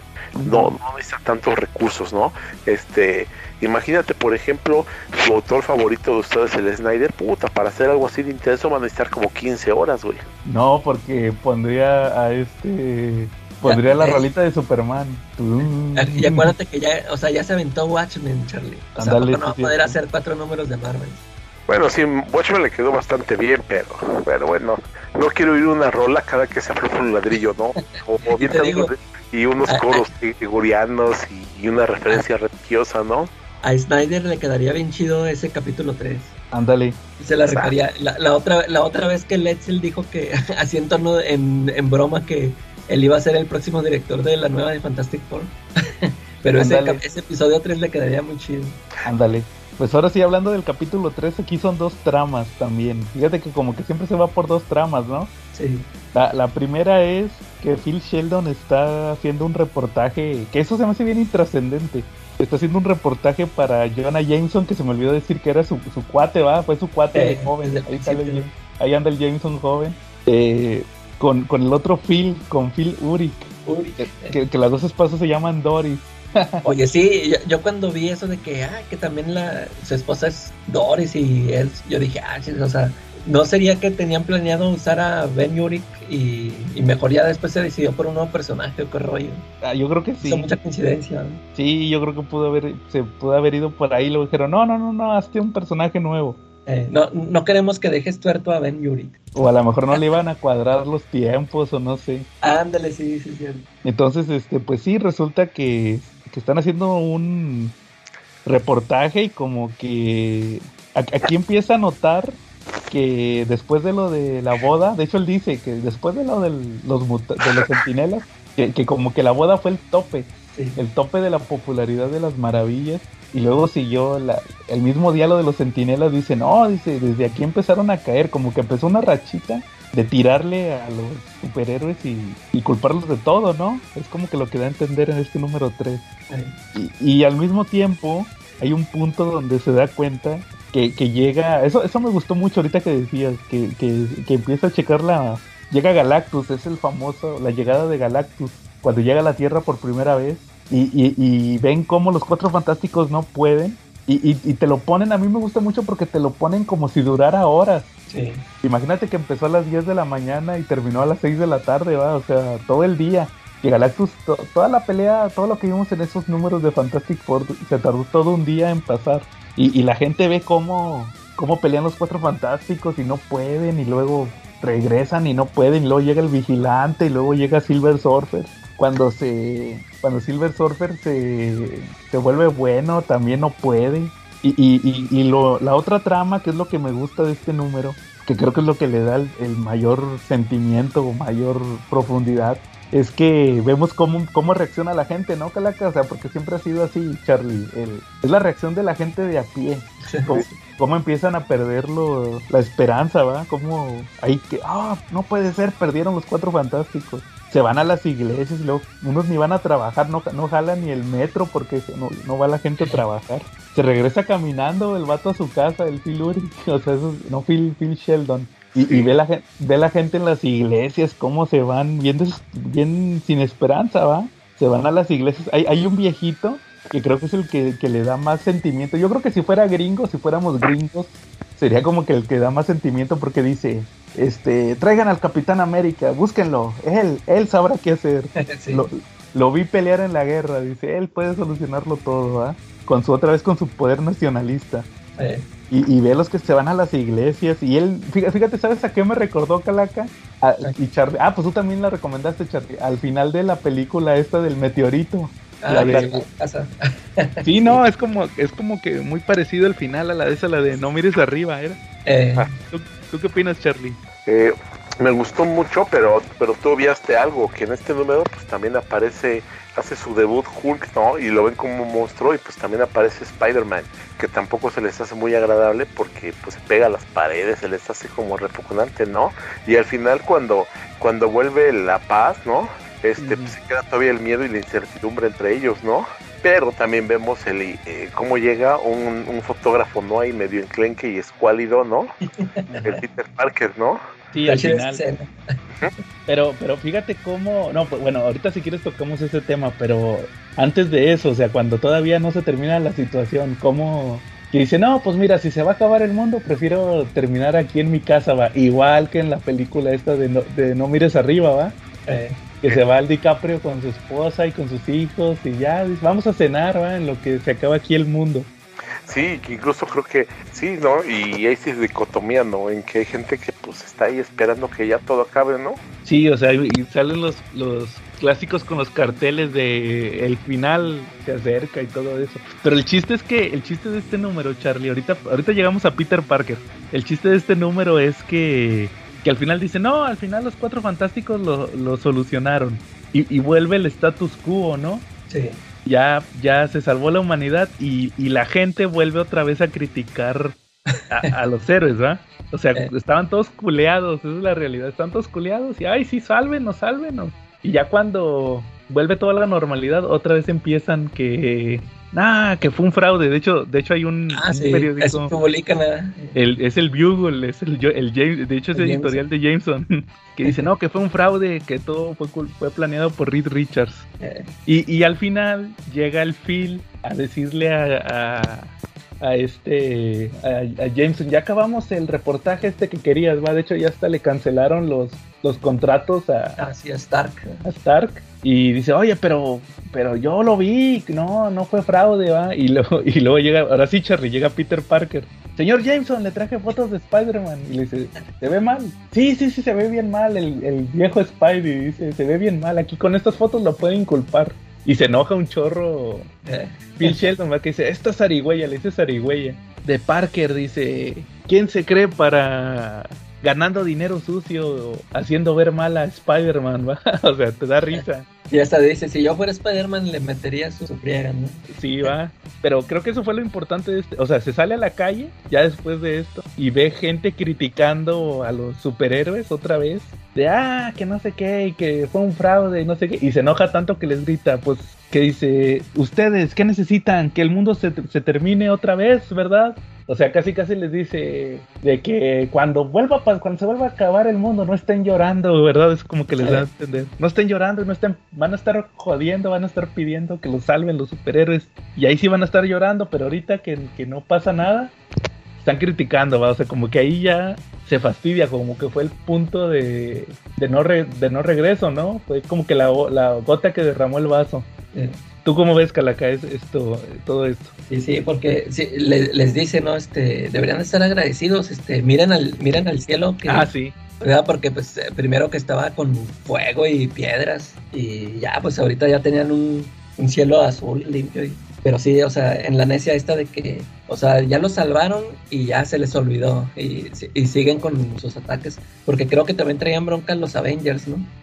ahí, que, ahí mencionan que que este, los habían también inculpado de algo que después descubren que era un scroll el que los estaba este, difamando.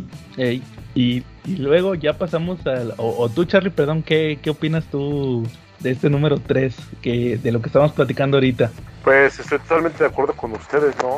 Eh, la verdad, pues, sí menciona todo, todo lo que ustedes dicen en adición a lo que, a lo que pues yo había dicho, ¿no? A mí también me llamó, a mí, por ejemplo, me llamó muchísimo la atención pues la llegada de Hulk, de Spider-Man, eh, cómo llega Peter Parker, ¿no? Y pues aquí llegamos al libro 4, ¿no? Donde ya hasta publicó un libro, ¿no? De los prodigios, ¿no? Sí, de hecho, eso no lo habíamos comentado, que, que con sus fotos hace un libro, ¿no? Le pone Marvel y hace su libro de, pues, donde muestra todas las fotos, ¿no? Que según él los quiere ver como que heroicos, como que los quiere mostrar como heroicos. Y, y, en este número 4, como dice Charlie, que de hecho la portada es la, la máscara de Spider-Man con el reflejo en el ojo del duende verde y Gwen Stacy. Vemos el cómo la investigación va, cómo ya, ya está harto eh, Phil Sheldon y, y, como Jameson está ataque y ataque a Spider-Man, creo, creo que es lo, principal que vemos en esta historia, que, se pone a investigar la muerte de, primero del capitán Stacy, ¿no? Del papá de Gwen. Y luego investiga con una señora que vio eh, lo que ocurrió. Y, de hecho hasta a la policía le dice, nosotros no culpamos a Spider-Man, nomás queremos que nos diga qué fue lo que vio. Porque las pruebas dicen que fue Octopus. Eh. Y, y, él sigue viendo todo este tema y, y, le tocan que le consigue una consigue una entrevista, ¿no? Que, que ir con este Octopus. Con Octopus, de hecho hasta creo que iba a ir una pelea de la mole o algo así. Eh, y, dice, no, no, no, no, no, no, tiene una ayudante que se parece a Vilma, la de Scooby-Doo. sí, Va, Charlie, es una chavita. Ándale.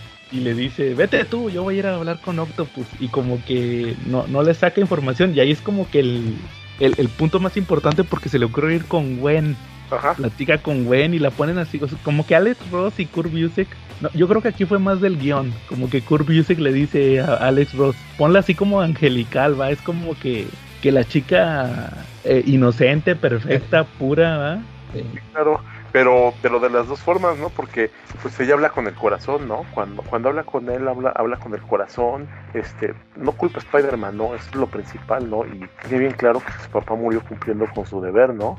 Entonces no solamente es angelical, sino que también pues es, dulce de carácter, ¿no? Y centrada, ¿no? No es alguien que tenga rencor ni odio en el corazón, ¿no? Yo creo que será pues, perfecta. Y de hecho cuando hay como una invasión de Namor o algo así, ¿no?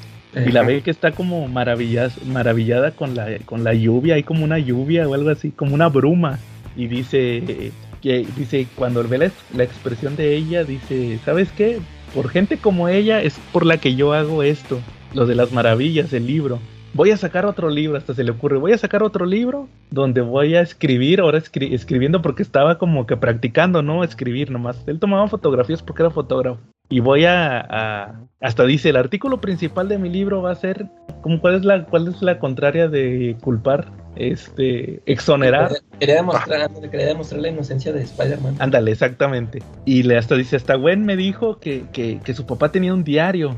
Dice, la mujer en el diario ahí viene, ¿va? Eh. ¿Y, ¿Y qué pasa? Que el día que va que, que queda con ella para que para ver esos detalles, ve que se la lleva el duende verde, ¿va? o sea, esa escena sí se me hace bien impactante. Sí. Que la ve que se la lleva el duende verde, la sigue en un taxi. Y nada, pues es el, el 120, ¿qué? 120, 121, ¿no? Spider-Man 121. Que es la muerte de Gwen Stacy. Ve la pelea, ve hasta el, el snap, lo, lo, pasa Alex Ross, el snap del cuello. Y hasta él mismo dice, ¿no? Dice, los cuerpos vivos y los cuerpos muertos caen diferente. Dice, dice que ya lo vio en la guerra. Sí. Y ya ve la pelea de Spider-Man y se enoja un chorro porque el, el, titular del periódico es que se murió Norman Osborn. O sea, él ni en cuenta. Ah, es que no, no, la pelan, eh. Que la pusieron hasta la página 10, creo que dice. La muerte de Gwen fue hasta la página 10. Y ya como que ahí pierde la toda la esperanza, ¿no? Él cuando... Como que su redención era Gwen, pero cuando ella murió, pues ahí sí ya... Ya prácticamente no, no hay redención. Y, y, se termina fastidiando. Al final le dice a la, a la Vilma, no sé cómo se llama la chavita, pero es Vilma. Que de hecho hasta creo que trae un suéter naranja en la, en la última página. A Vilma. Le dice, vete con tus amigos los entrometidos ¿va? y váyanse a hacer un documental. Porque sí decía la chavita, oiga señor Sheldon, ¿cómo ves si hace un documental? Eh. Y dice, no, este, no, no, no, no, no, no, dice, ya, yo estoy muy involucrado. De hecho es lo que él, él, él, él le dice, si lo vas a ver, velo por fuera. Yo ya me involucré personalmente. Yo ya no quiero saber nada de esto, me retiro y mira, me voy a tomar una foto con este niño. y, resulta que el niño era el, el, Ghost Rider, ¿no? Era el Danny eh. Danny Ketcher. y ahí se acaba Marvel, en teoría. Y luego Alex Ross, o, hasta aquí, ¿qué, ¿qué, opinan más bien? ¿Hasta aquí qué opinas tú, Calaca, de Spider-Man? Sí, este, eh, eso que comentamos, este, siempre trata sobre la reacción de la gente, que este, al, al, a la presencia de estos, de estos seres y, y, solo este Phil Sheldon que los vio desde el principio, él, como él estuvo muy cercano a ellos, él sabía perfectamente que, de qué se trataba todo, ¿no? Ya, él ya veía la reacción de la gente y este, mucha no le gustaba, este, eh, como, que, como que era por lo mismo, ¿no? Como como ellas, como la demás gente solo los veía por la televisión o de oídas y todo esto, se, se iban con lo que, lo que opinaba la mayoría y era lo que le enojaba a Phil Sheldon. Y ya con esto de Spider-Man, como dices tú, que andaba buscando la redención y, y no, no, no lo logra por la, por la muerte de Gwen Stacy, y pues ya vuelve a, se, arte ya, pues re, renuncia, no le dice a la chava, pues ya, ya tú, tú síguele si quieres, yo ya, ya voy a seguir este, ya nomás voy a vivir una, voy a estar aquí una vida tranquila. Y te digo, a, mí me gustó ya mucho la obra por eh, eh, eso mismo, ¿no? De cómo te muestra eh, de, de, una forma diferente a lo, a lo que, a las aventuras que siempre leemos en los cómics. Este, me, me gustó mucho ese, ese acercamiento de, de, la obra. Uh. Le hallaste más que la vez que, le que tu amigo te prestó ese número 4. Sí, este, sí, porque por eso que decíamos, ¿no? Que yo esperaba, este, sí, una, este, peleas o, o sea, como que casi, casi esperaba ver las mismas historias que yo había leído en, en cómics normales, nada más, nada más aquí las quería ver pintaditas, ¿no? Este, y no, este, ya hasta que ya le entiendes de, de lo que se trata esta, eh, es, esta historia, Oye, que por cierto, e ese Marvel salió antes de que escribiera Astro City. Sí, el Marvel es del 93 y el Astro City es del 90 y... Es, no, perdón. es del 94, ¿no? Del, del 94, ¿no? 93, 94, sí. Y el Astro City es del 97. Eh, sí, eso, eso, me sorprendió. Yo, este, ya después yo dije, no, pues, este, como que quiso aplicar, o sea, que aplicó lo de lo que él hace en Astro City aquí en Marvel, pero fue al revés, este, uh -huh aquí primero, o sea, salió con esa historia y ya después se le siguió, dijo, no, está, está buena en esta, este tipo de, de historias para contar de superhéroes. Uh -huh. ¿Tú, Charlie, qué le rescataste a este número 4? Este, pues al final cuando se retira, ¿no? Cuando cuando se retira, pero ya con una idea diferente, ¿no? De la, de la del principio, evolucionó el ciclo, porque pues él dice que se retira confiado en que pues hay prodigios que los defienden y los cuidan, ¿no? Uh -huh. Sí. Oye, ¿y cómo dice? No puedo creer que esta muchacha tan inocente y dulce ande con la zarigüeya de Parker, ¿va? O sea, no. sí. Nunca se dio cuenta que él fue el que estuvo tratando de exonerar todo el número. Eh, Y luego, bueno, y ahora sí, el, el final, nos vamos al epílogo, que salió hace como tres o cuatro años, ¿verdad? Apenas. Que se notan mucho las... A mí me gusta mucho porque se nota un chorro el cambio en las técnicas de coloreo digital, sí, porque de- ya sí, se ve bien se ve muy chido. el- el nuevo color. Que Oye, es por el- cierto, la, la, la edición nueva que dice remasterizada, los números estos, el del 1 al 4, que tiene algo de diferente. No, es el mismo color. Es lo mismo. Yo creo que a lo mejor lo limpiaron nada más. Eh, Pero hubiera estado chido que... Fíjate que ahí si hubiera... No me hubiera quejado si lo hubieran recoloreado. eh. Pero creo que el que los recolo- Pero a lo mejor que- sí como que a lo mejor si, si lo iba a recolorear a Alex Ross iba a tardar un buen Era lo que te iba a decir, sí, a lo mejor se tardaba un chorro. Y pues haz de cuenta que, que aquí es el es el X-Men 97, el de la noche de los centinelas, digo, el regreso de los centinelas, eh, cuando están ahí en, de hecho lo dice Phil Sheldon, que están en, ¿cómo se llama? El, Rock- Rockefeller. el- en el centro Rockefeller, ¿verdad? Ajá. Y, y, y de hecho hasta dibuja las páginas mismas que hizo Cockrum, donde Ah, salen este, que sale Daredevil y sale Superman. Ah, Eh, eh, que se dibuja ahí a Clark Kent como Christopher Reeve, este Alex Ross, ¿va? clásico. Y vemos que, que de hecho yo, yo lo que le rescato aquí, Calaca, es como que no sé si lo hacía por como una especie de redención a los mutantes. Porque Sí. ahí sí los ve como héroes a los, a los X-Men nuevos. Y hasta dice la chavita, mira, ellos, la, la muchacha esa está bien guapa, la, la Storm. Anda- ándale, sobre todo las hijas son las que la ven de que, ay, esta es super heroína y todo.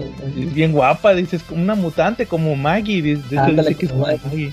Y ándale, cu- cuando la mencionan me acordé, dije, ay, cómo no salió que se le encontraran algo por ahí. Yo creo que ahí trató de darle un, una redención. No sé si él mismo se dio cuenta que, que, había, que había quedado muy, muy oscuro ese capítulo de los mutantes, ¿no? Sí, Y, y al final ven a, a Nova, a este, a Richard Ryder, ¿va? A Nova. así, que ni lo conoce nada, dice, no, este es nuevo, este es nuevo. Le toman unas fotos las chavillas y le dicen, oye papá, así es como, como te sientes tú cuando tomabas las fotos. Y, y- y él dice al final, como que reflexiona, va a hacer una ilustración a Alex Ross de toda la historia de, de- del universo Marvel desde el principio. eh, Y ya nomás le dice, sí, más o menos así va, pero él dice que no, que él ya... Como, como que cuál es el mensaje de ese epílogo, como yo no lo entendí muy bien, como que demostrar que, o sea, que al final nunca se le va a acabar el amor a las maravillas, porque de hecho dice que también está haciendo otro libro, ¿no? eh, sí, cierto. Pero no lo entendí muy bien, yo, yo lo siento más como que quiso darle redención a los mutantes, pero el- mutantes, el, sí. el mensaje, mensaje no lo entendí. Hay Sí, que ¿verdad? Porque se, se va, se va él así diciendo, o sea, como que otra vez diciendo lo mismo de que no, pues ya, o sea, yo ya me, me estoy enfocando a otras cosas, ya, ya, no que quería final- seguir este, tomándoles fotos, no sé. No sé si se sintió orgulloso de las chavitas que, que las ve a ellas en, en la misma posición que estaba él, ¿no? Eh, Yo creo eh. que es eso. A lo mejor eh, sí. Y les dice, como que les quiere inculcar eso también, de que no, miren, sí están muy bien las, las maravillas y al final ustedes van a ser como yo en ese aspecto de que se van a deslumbrar, pero también hay otras cosas, ¿va? La- como la familia. Porque hasta Sí. les dice, vámonos a la casa, va, para platicarle a su mamá lo que pasó, para que, le, para que le platiquen, ¿va? Yo creo que es eso, o sea, al final. ¿Tú, tú qué opinas, Charlie, del final del el epílogo? Pues fue, fue definitivamente así como darle un poquito de redención, aunque no quedara tan oscuro el capítulo de los mutantes. No, digo, al final del día, pues también aquí los centinelas aparecen y atacan y, to- y todo eso, ¿no? Pero al final este como que le quieren dar un sabor menos menos agridulce a los mutantes, ¿no? A lo mejor tratar de eliminar el ladrillazo que les aventó, ¿no? Sí, pero pues oye, que ahí nos digan alguien que cómo interpretaron el epílogo, porque te digo que yo desde la primera vez que lo leí no le entendí, que, que, como que, o sea, hasta ahorita que volví a leer la obra completa, saqué esa interpretación que es una redención al, al, al 2. Pero el objetivo, objetivo, ¿qué, ¿a qué se refiere con su con su diálogo final? No, todavía no lo entiendo.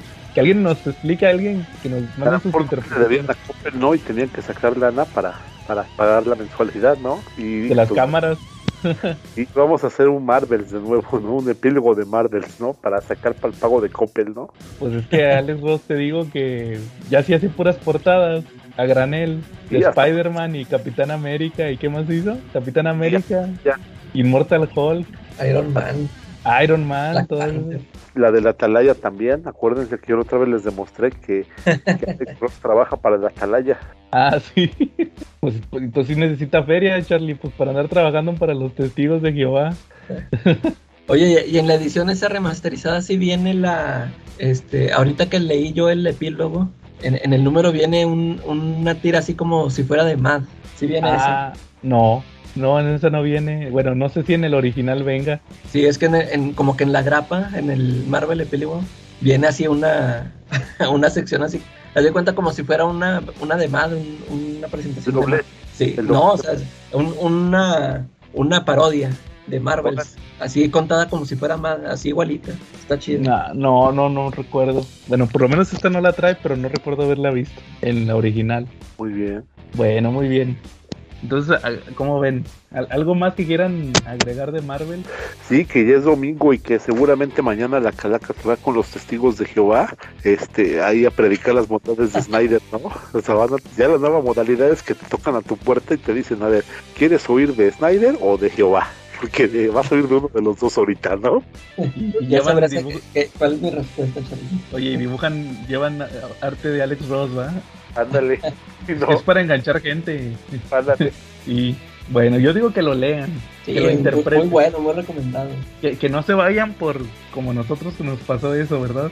Que no Sí. se vayan por buscar golpes, a lo mejor, si lo leyeron hace mucho, así como nosotros, y, y no les gustó, que le den una segunda oportunidad, ¿no? Sí, Sí, efectivamente, afirmativo. Este, porque creo que sí, sí tiene muchas cosas rescatables en ambos lados, pero creo que el guion de Kurt Busiek, como dices Calaca, de elementos que después usó en Astro City, que están más implícitos en esa obra, eh, pues o Astro City no existiría si no hubiera existido Marvel. Yo creo que esa es la, la respuesta más correcta. ¿Verdad? ándale. Sí. eh, ¿Tú, Calaca, qué conclusiones llegas? Sí, este, una, definitivamente sí es de las mejores historias de Marvel, o sea, que están ahí en el top, en el top 10. Mm, Este, eh, y sí, este, lo, lo que sí me, me fijé, eh, ya, ya ves que te- en- antes de cada capítulo vienen como unas introducciones. Y igual menciona se- a Alex Ross, que se supone que él es el, el, el de la idea.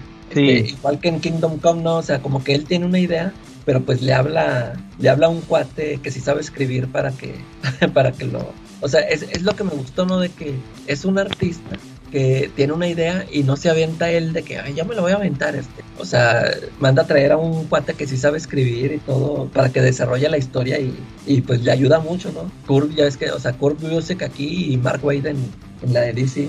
que o de sea, hecho, se, no, dale, dale. Sí, no, este que, que por ejemplo en Kingdom Come he leído la, la trama original que tiene, que tenía Alex Ross y sí este, o sea, sí le, sí le ayudó mucho el, el, el que le Mark entrara Waid. Mark Waid, ¿no? Para que di- direccionara sus, sus ideas. Eso es lo, lo que se me hizo chido. Oye, y que curiosamente se terminó peleado con Mark Wade. Sí, ¿verdad?